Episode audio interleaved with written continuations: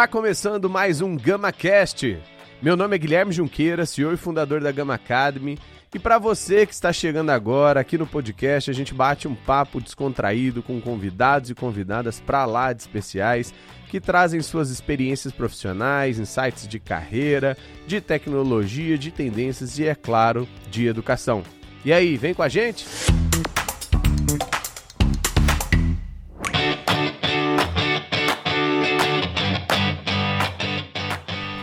Olá, estamos de volta a mais um GamaCast, o seu podcast semanal com insights, dicas e experiências sendo trocadas aqui por pessoas incríveis das áreas de inovação, tecnologia, recrutamento, treinamento, sempre falando muito sobre educação, que é a nossa grande essência. Hoje a gente tem um tema aqui muito especial que vocês vão adorar e inclusive foram muitos pedidos aí para a gente falar um pouquinho mais sobre isso. E também, para falar sobre um tema desse, a gente tinha que trazer alguém muito especial também. E hoje vocês vão conhecer um pouquinho mais sobre um grande movimento, um movimento que tende a ser uma grande representação do que o Brasil precisa para mudar e se posicionar rumo à tecnologia. Então, seja bem-vinda, Luana Luna. Hoje é gerente de educação do iFood e uma das cofundadoras do Movimento Tech, o qual a Gama faz parte, tem muito orgulho. Então, Lu, primeiro queria que você se apresentasse, né, trazendo as boas-vindas aí para todo mundo, e depois a gente fala um pouquinho sobre o movimento Tech. Legal, prazer, Junqueira, estar aqui com vocês. Bom, sou Luana Luna, responsável por educação no iFood, como forma de gerar impacto social. Fiz parte da construção do Movimento Tech, que foi lançado agora em julho por diversas empresas, assim, foram mais de 60 empresas e pessoas que passaram pela, pela construção desse movimento que nasce agora e que a gente conta um pouco mais para vocês. E é um prazer estar aqui representando a todos que fizeram parte da construção e da Gama também, que é um dos parceiros já que nos apoia. Olha, olha que curiosidade interessante, gente. Gerente de educação numa empresa de tecnologia, só que que tem muitos braços, né? Qual que é o tamanho do iFood hoje e por que educação, né, virou uma grande prioridade e diferente do modelo tradicional que a gente vê, que educação é mais o treinamento dos colaboradores, pega os conteúdos e, e treina, o iFood teve um olhar diferente desde que você começou ali dentro dessa área, antes mesmo do movimento tech, correto? Com certeza. É, há cerca de um ano e meio, o iFood ele definiu a educação como um dos nossos pilares importantes quando a gente fala de impacto social e ambiental. Então, a gente tem esses três, né? A gente enxerga que é... Vou rever aqui, tá? É, há cerca de um ano e meio, o, o iFood definiu compromissos públicos nas frentes de educação, meio ambiente e inclusão. Legal. Educação acaba sendo a que as pessoas menos Base, pensam é. ou se conectam ao uhum. iFood, né? Pô, uma empresa de delivery, de comida, de tecnologia, por que educação?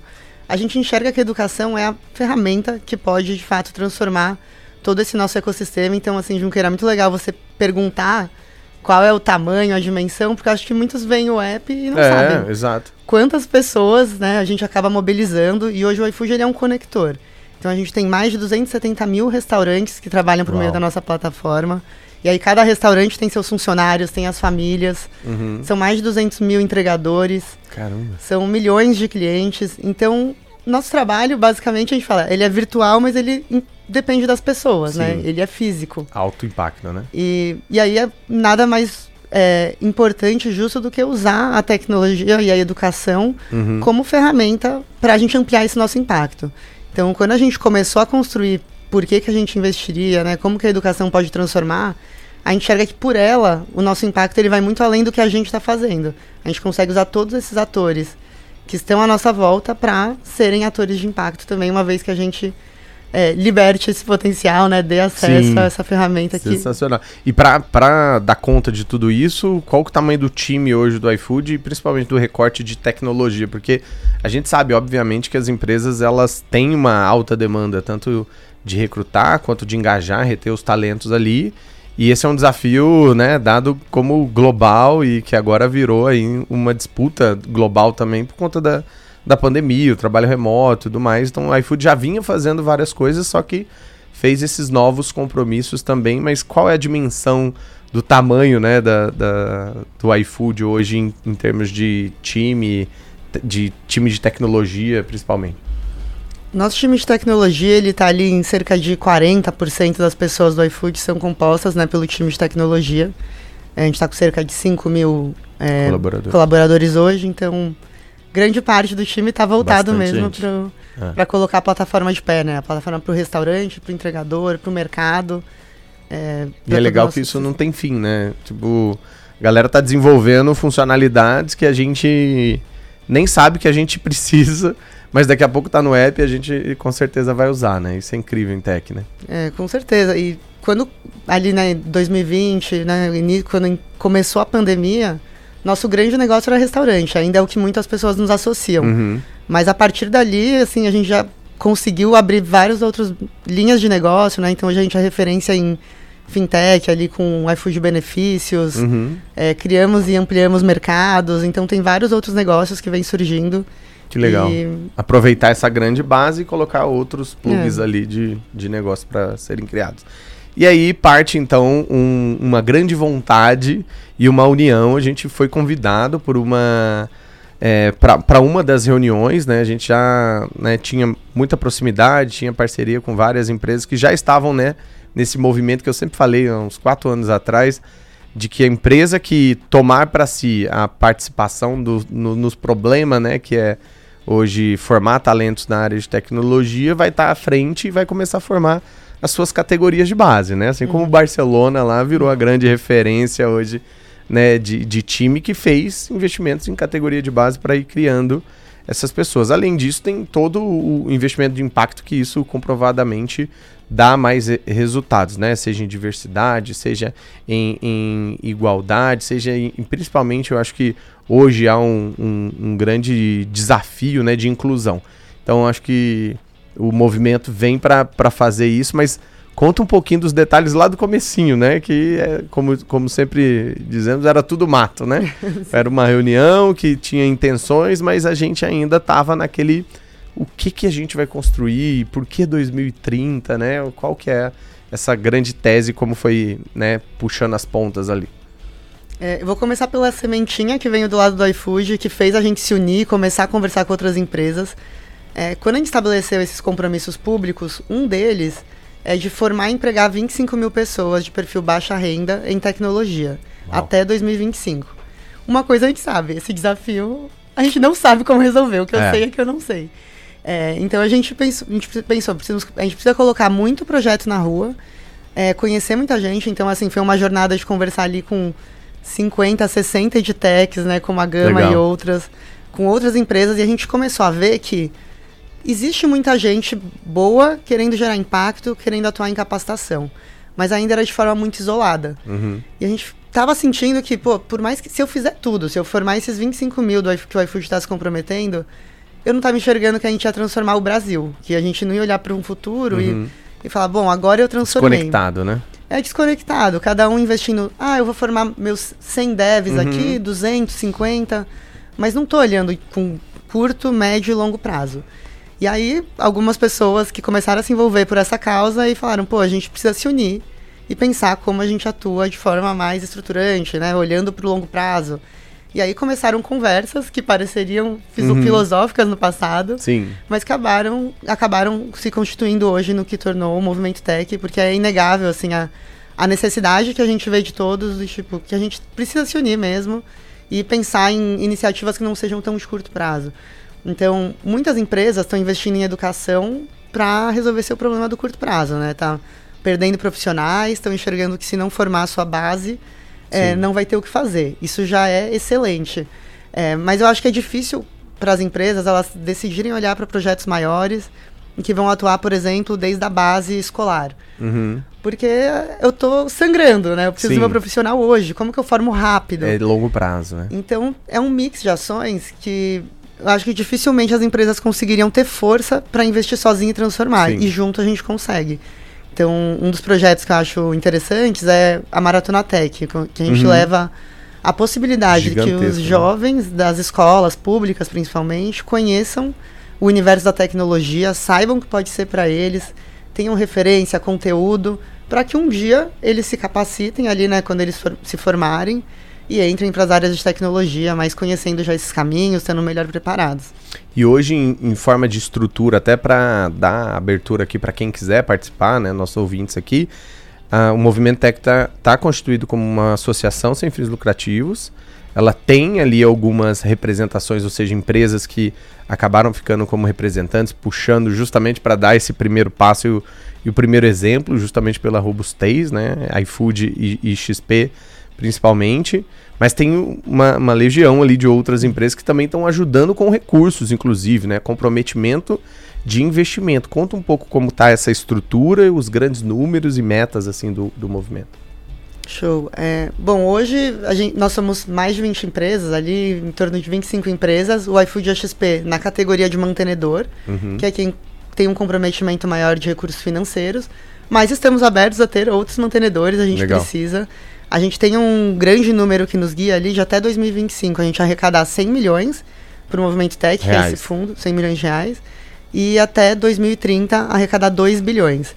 Então, para isso a gente precisa né, Sim, ter mais que 20 gente. mil. Quantas empresas a gente puder atrair para co-investir? Tem as formas de participação, então comprometimentos né, menores ali para um patrocinador, pra um, com comprometimento de um ano, ou como mantenedor do iFood da XP para. E isso lembrando que é direto para os projetos, não é para o movimento. O movimento basicamente ele institu institucionaliza o investimento em programas como Maratona Tech, como formações baseadas em inclusão, em diversidade, em, em, em trazer né, um pouco mais de letramento em tecnologia para base, mas também aprofundamento e proficiência para quem já está, né? Já, já consegue. Assim, né, as empresas vão conseguir, primeiro, ter mais opções né, para cumprir suas vagas, mas também é, terem certeza que, de que daqui a 5, 10 anos a gente não vai ter um apagão, um colapso, porque Hoje o número é dado, né? 800 mil vagas vão existir e a gente não vai ter essa quantidade de, de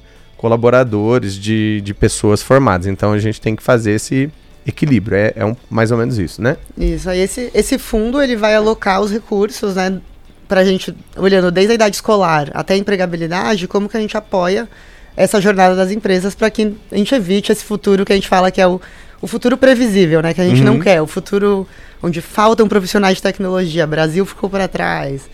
Desigualdade segue. Não é o futuro Sim. que a gente quer. A gente acredita num futuro diferente, né? Num futuro próspero e protagonista de tecnologia.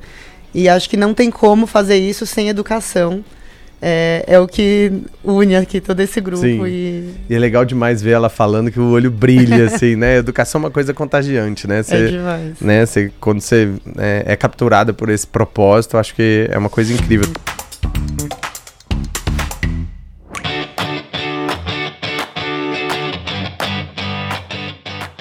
Você já teve alguns cases, né, de falar lá na ponta com alunos e alunas que tiveram algum impacto dos projetos que o movimento já apoiou? Ou você tem algum outro sonho grande aí para poder realizar e que talvez o movimento consiga entregar esse grande propósito? Junqueira, não faltam histórias, né? E eu acho é muito interessante assim a gente poder conhecer a pessoa impactada na ponta, porque uhum. a gente fala tanto de números, né? Que a gente até Sim a gente às vezes tenta tangibilizar assim, esse nosso futuro em, em ações, em pessoas, porque os números a gente fica olhando para milhões, mil, então hoje, pelo Potência Tech, que é um dos programas, a gente já tem 500 pessoas formadas é, empregadas, mais, mais formadas ainda, mais 500 que já se empregaram. E são todas pessoas que vieram de baixa renda, então já são 500 pessoas que saíram da, de uma renda que ela tinha menos de dois salários mínimos e entrou numa área de tecnologia e muitas tiveram suas rendas multiplicadas por 3, por 5. Não, e com todo o apoio, inclusive, de infraestrutura, né? Internet, computador, porque é uma coisa que a gente vive numa bolha nesse mundo de tecnologia, mas quando você vai lá na ponta, né? Falta a infra básica para você aprender. Então, às vezes, não é porque a pessoa não quer, né? Porque realmente precisa dessa oportunidade. E, e esse é um dos tipos de projeto que aumenta e potencializa né, essas oportunidades. Sim, e, legal você trazer isso da estrutura, porque é, um dos casos assim que eu me lembro, é, a gente enxergou que a gente precisava investir em vários projetos e aprender na jornada. Então, uhum. antes da gente se antecipar né, e falar, pô, vai faltar computador, eu preciso dar computador para todo mundo, eu preciso da internet para todo mundo. A gente falou, vamos esperar entender quem precisa. E aí a gente aprende e consegue impactar mais gente. Exato. E isso aconteceu. Então, uma das turmas que a gente financiou, teve um aluno que ele não faltava, assim. Ele era um ótimo aluno, ele estava lá na metade do curso. Quando chegou na metade, ele começou a faltar. E uhum. aí a escola nos procurou e falou: Luana, Roberta, é, esse aluno está faltando, ele não faltava, a gente foi entender o que aconteceu, ele recebeu um incentivo que ele parou de receber e ele não está conseguindo pagar a internet, hum. é por isso hum. que ele está faltando. Show, então vamos pagar a internet. Isso e é aí, demais. isso torna, é, são pequenos, né, alavancas ali que a gente consegue mexer e que se eu desse internet para todo mundo, talvez inviabilizasse o programa, porque Sim, ia ficar muito, muito caro. caro. Mas a gente tendo um bom acompanhamento e atuando caso a caso, aí a gente consegue dar as oportunidades para quem precisa, né? Quem precisa de mais internet, quem precisa de um recurso financeiro, de um computador. Então essa foi uma história super legal. Eu lembro do dia que ele foi empregado. Que legal. Que ele mandou uma mensagem assim, falando, conseguiu um emprego. E, e aí isso que faz a gente lutar, assim. Tem uma, um outro exemplo de uma das primeiras turmas que a gente financiou, que é a Inajá uma mulher negra, lésbica, que trabalhou a vida inteira em comunicação, com mais de 40 anos já, e ela fez uma transição de carreira. E eu lembro quando eu entrei em uma das rodas de conversa antes dela se formar e ela era muito questionadora, sabe? E ela tava uhum. com medo, tava meio na defensiva do tipo, será que eu vou conseguir um emprego? Vocês vão me ajudar? Então ela tava naquele uhum. medo uhum. ainda. Ansiedade, né? E aí ela passou, se empregou, hoje ela tá dentro do iFood, inclusive. E ela é inspiração para muita gente, assim, porque ela falou, Legal. eu pensei em desistir, era muito difícil. Uhum. E mostra a importância de ter uma, uma boa rede também, né? Que vai te influenciar. É, e... e... eu ia falar que o, uma das coisas que a gente é, tenta priorizar muito na gama é, é criar um ambiente de conforto, né? Porque não, não adianta você querer formar um programa de diversidade ou de inclusão sem trazer um ambiente de diversidade e de inclusão, até mesmo com os, os profissionais que estão ali para ensinar, né? Entender contexto é também ter empatia, né? Ter o, o mesmo olhar. E aí, criando esse ambiente, a gente teve exemplos, por exemplo, a Úrsula é uma, é uma aluna trans de desenvolvimento que estava fazendo transição de carreira queria é, se tornar uma programadora e no meio do caminho teve o mesmo dilema do computador. E aí ela, é, naquele momento, ela falou assim, nossa, se eu tivesse em um outro ambiente, é, talvez eu não levantaria a mão e me sentir é, para trazer a minha vulnerabilidade ali e trazer que eu não estava conseguindo estudar e acompanhar porque eu não tinha um computador. A Gama foi lá, arrumou o computador, internet e tal. Em 30, 60 dias ela estava empregada na BevTech.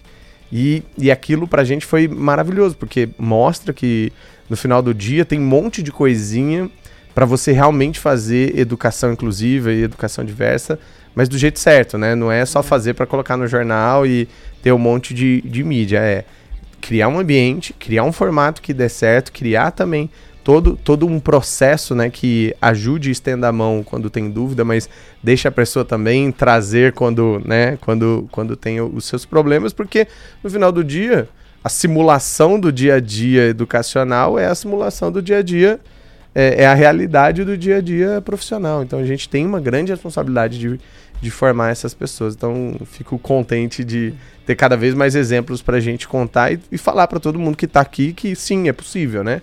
você que é uma empresa e quer, de alguma forma, é, fazer esses, esses programas, tem como fazer sozinho, tem como fazer com apoio, tem como fazer com muito budget, tem como fazer com pouco orçamento. Então, depende né, da, das estratégias. O negócio é entender que isso já é uma estratégia de sobrevivência, né? Fazer educação hoje, se você tivesse dando uma mentoria para, sei lá, umas 10 startups, umas 10 empresas tradicionais, provavelmente você iria falar isso que é, como parte da estratégia, correto?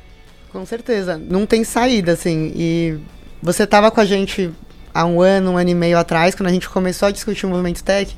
Eu já vejo uma enorme diferença. Nossa, demais. Nesse ano, assim, passaram anos e anos de, de uhum. evolução.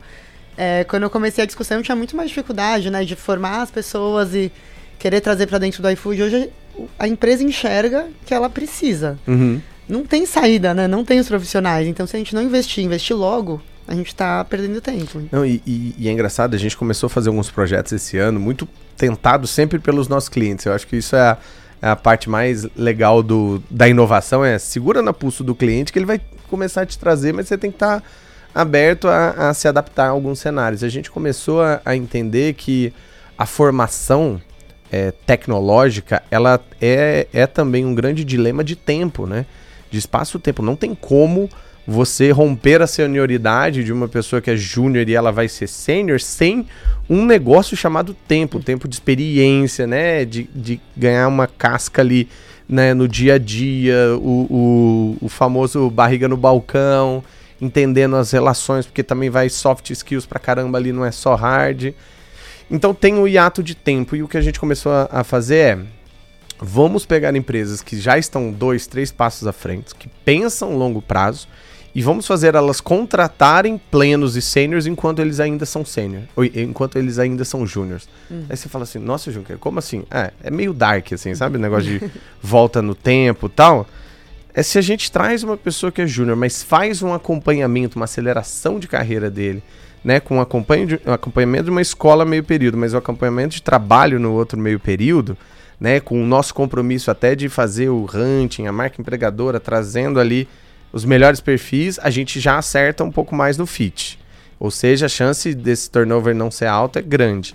E depois a gente pega e, e monta, é de fato, uma academia mas com as pessoas já trabalhando, que é bem diferente do que a gente está acostumado a fazer hoje. A gente forma antes. Uhum. E depois as, as empresas escolhem os melhores. Agora a gente está conseguindo inverter, mas obviamente com uma aposta de que você vai ter que convencer o líder lá que meio período ele vai estar tá estudando, meio período ele vai estar tá trabalhando. Mas isso não é ruim, porque você está plantando uma base aqui que daqui a pouco, quando você tiver crises econômicas como a gente teve, ou até um, um, um grande é, quantidade de hunting da sua própria base ali, da sua própria empresa, você vai ter como fazer esse equilíbrio, porque você está construindo de fato uma pirâmide, não uma torre Eiffel como é o Brasil hoje, né? Tem pouquinho sênior, pouquinho pleno, e agora tem um volume grande de júniores. E o que está acontecendo é que as vagas de júnior estão diminuindo. Uhum. É, então, essas pessoas precisam de oportunidade. E essa oportunidade tem que ser nesse modelo autoescola, assim, modelo eu vou pilotar aqui dentro, né? Mas estou com a ajuda aqui de alguém que está segurando no freio quando precisar. Então tem dado bastante certo e, e acho que é uma, um dos aprendizados que a gente teve aí esse, esse ano que podemos né, compartilhar.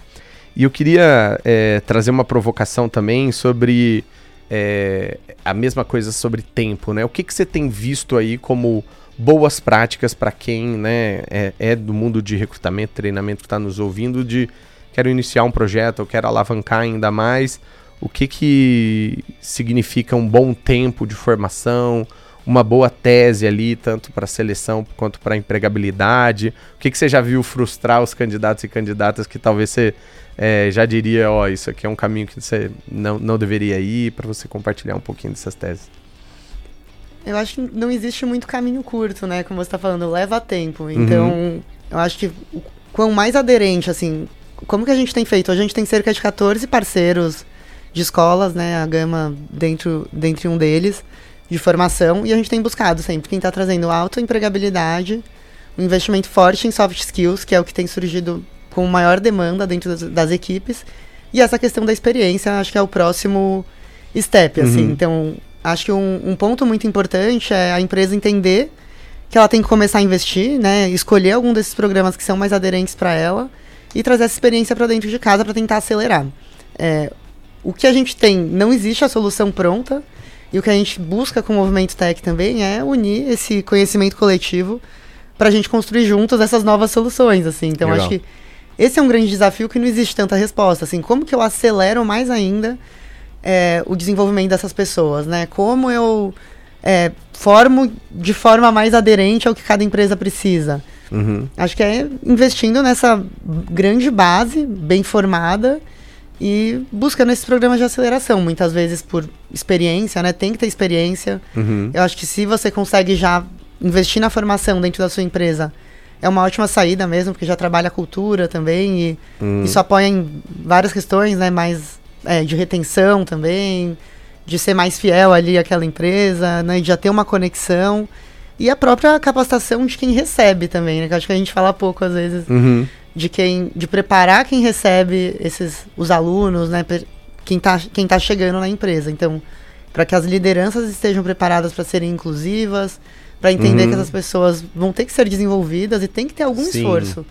Preparar o terreno, né? é, eu ia te, até te perguntar, gerou algum overlap, sei lá, alguma, alguma solicitação do time que já estava lá e falando assim, pô, Adorei os treinamentos que vocês estão dando. Dá para fazer com a gente também. Teve, você teve que distribuir um pouquinho e hoje é, é, esse olhar em termos de subsistema de RH, ele tem um olhar de educação para fora, um olhar de educação para dentro. Como que isso se divide? No começo, ele começou 100% para fora, assim. Tá. Porque eu tinha um objetivo de muita escala e eu não podia esperar o, o tempo da empresa, assim, uhum. vamos dizer, né? Então eu tinha que destravar muitos programas, eu fechei diversas parcerias com as stacks mais pedidas no mercado, é, para testar mesmo, para entender com qual parceiro formador formava melhor, empregava, então para aprender. É, e aí hoje, um ano depois, eu vi esse movimento da empresa falando, Luana, você tem que me ajudar Sim. a criar programas pra gente também. É, então, é, já teve uma mudança de mindset que eu estava comentando ali, né? Das empresas buscando educação, enxergando que uhum. não tem uhum. saída. E já tem pedidos, assim, tem... É, esse último programa que a gente fez junto, assim, é, a galera meio que claramente estava ali numa vibe muito feliz de... Nossa, que legal, eu aqui dentro do iFood fazendo uma baita de uma formação para me continuar me desenvolvendo e daqui a pouco virar mentor daqueles que acabaram de entrar. E isso, esse ciclo meio que vai girando, não tem jeito, né? cada uma é uma engrenagem num, num sistema que, que não, não pode parar, né? Uhum. Isso é muito legal. No, no ponto de vista agora de olhar para como a gente vai tracionar, né? Olhando mais o, o lado externo, né? Como a gente vai tracionar esses talentos, como a gente vai, é, de, de certa forma, trazer mais empresas também para investir. Você tem visto alguns dilemas de mindset, assim? quando você vai convencer alguém, está é, sempre sendo muito financista, está sempre olhando, ah, não, só o, o, efeito curto prazo, que é eu tenho 30 vagas, quero fechar, como você me ajuda? Quais têm sido os principais dilemas, assim, para a gente ir quebrando essas objeções para trazer cada vez mais empresas e pessoas para o movimento? É, tem alguma. Depende muito de com qual área a gente está falando, né? Então tem muitas empresas que estão focadas mesmo. Pô, eu vou ter um acesso prioritário, exclusivo à base de formados. É, mas eu tô vendo cada vez mais as pessoas preocupadas em investir no aumento do bolo, sabe? Então. Legal. É, como eu. Se eu formar mais gente, essa pessoa pode não vir diretamente para mim, mas vai sobrar outra lá que, Sim. que já tá preparada, né? Às vezes eu tô formando base, que essa pessoa vai ganhar experiência em outro lugar e depois ela retorna. Então, tenho observado essa mudança de mentalidade, mas é um desafio pra gente e a gente está construindo isso agora. É, em um dos nossos programas, a gente está para lançar um, uma base de talentos, né, de quem já se formou do Potência Tech, agora uhum. entre agosto e setembro. E, e aí a gente conseguir dar esse acesso prioritário para quem já é patrocinador do movimento, para quem já está engajado. Eu acho que nada mais justo, mas o nosso Beber objetivo água na fonte, ao, ao final é empregar o máximo de pessoas, né? Então a gente não quer reter ali. As pessoas uhum. têm essa liberdade, né, de ir para onde elas quiserem também.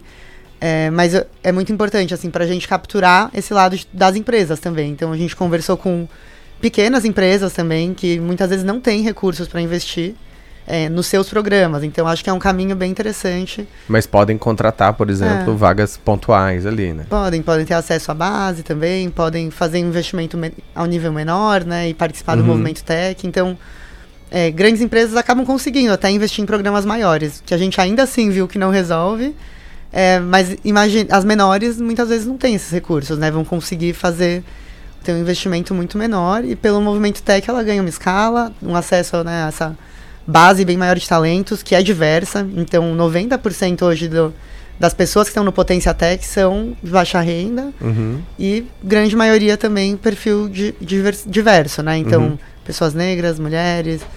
É, então já é um público mais diverso que é outro desafio. Gente, por isso que a gente está priorizando Sim é, formar e levar as oportunidades para essas pessoas que hoje são subrepresentadas dentro da área de tecnologia. Legal. E, e nesse movimento pós-pandemia, assim, com o, a retomada de algumas coisas presenciais e também a possibilidade do, do modelo híbrido continuar ou, ou modelo remoto continuar ou, ou se tornar um pouco mais híbrido.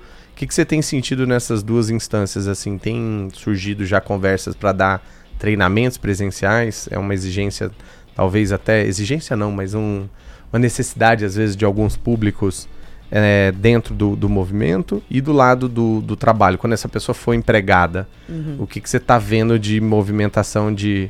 Será que ela já, já aprendeu a lidar né, no, no modelo 100% remoto? Ou ela vai precisar de uma assistência? Porque quanto mais juninho, mais precisa de suporte. Então, às vezes nesse, nesse modelo muito distância, as pessoas também acabam é, perdendo um pouco mais esse status. Como que você está vendo esse movimento? Porque eu tenho visto é, e ouvido é, muitas opiniões de maneira diferente, mas é, queria também ver o, o recorte que você tem visto.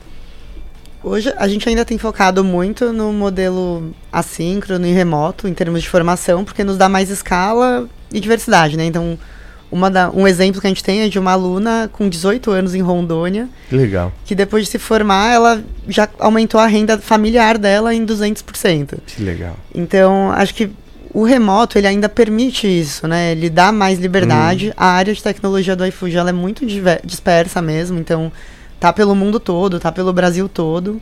Não existe, assim, aqui na, ainda um direcional do, das pessoas precisarem voltar a trabalhar é, presencial, mas enxergo sim esses desafios, né? Quanto mais júnior, a sim. gente tem uma maior necessidade dessa de um acompanhamento mais próximo, que muitas vezes o presencial é importante. Sim. É, mas, enfim, por enquanto na, a gente ainda tem optado e tem seguido e priorizado os programas remotos, né? E sem, sem a necessidade do, do presencial. É, tem programas que a gente tem pensado em construir ainda, né, no âmbito de sonho, mas levando para áreas bem vulneráveis mesmo, né? E aí a gente pensar num, é, numa estação de trabalho presencial, com computadores, com internet, mas que a gente sabe que vai ser menos escalável, mas Sim. que é importante necessário para conseguir atender Sim. É, uma área específica, né? Que e, tem menos acesso. Querendo ou não, dá um, um boom, né? É, maior, assim, dependendo do, do, local, da comunidade, do impacto do PR, que isso reflete também em outras iniciativas que possam dar mais acesso, né? Eu acredito muito nesse, nesse modelo é, misturado, né? Que uhum. traz um pouco... E você vê as próprias empresas tech que eram muito e-commerce começaram a fazer lojas conceitos, né? Sim. né? Então a gente tem visto uma, um retorno de certa forma para esse caminho e, e, pelo menos lá na, na Gama a gente tem visto muito o modelo de community-based learning, né? Como um grande futuro palpável, assim, para a gente construir uma coisa que é do todo, né? Porque se aprender junto com outra pessoa é muito mais é. legal, aprender junto com várias outras pessoas mais legais. Então, distribuindo talvez os hubs nos polos da Anima hoje, para ter ali os co-learnings, né? Para as pessoas poderem ter o seu cartão lá, lá o WeWork da vida, chega lá, estuda junto, mas sem aquele negócio de você tem que ir para o presencial para assistir um ensinando e você tentando aprender, sendo que dá para mixar, né? Os modelos serem mais produtivos, criativos quando você está no, no tete a tete. Então eu tenho é, apostado bastante nisso pro ano que vem, então vamos ver como vão, vão desmembrar.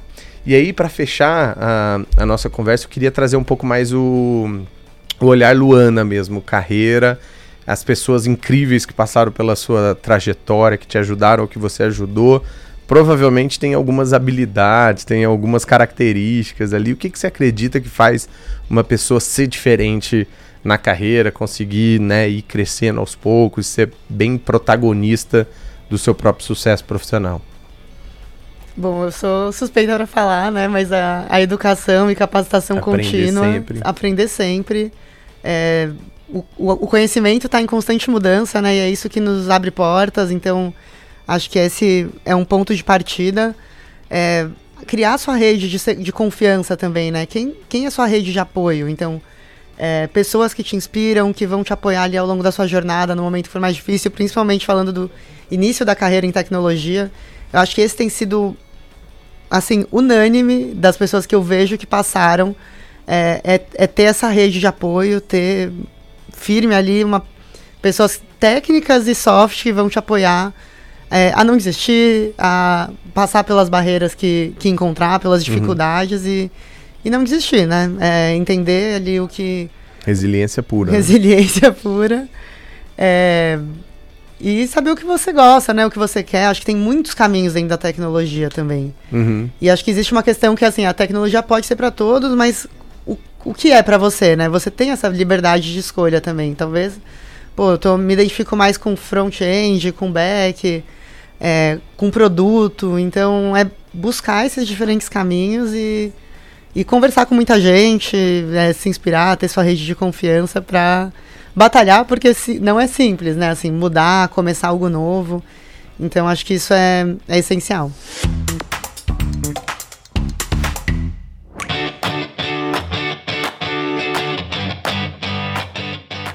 Então, para fechar, como sempre fazemos com todos os convidados aqui, qual que é a sua dica de livro, de podcast, filme, sei lá, um ponto de aprendizado para todo mundo que está nos escutando? Bom, vou recomendar aqui o livro Pense de Novo, do Adam Grant. Foi um, um livro que me inspirou bastante, que ele é muito ligado à, à forma que a gente acredita muito no iFood também. A gente está sempre repensando.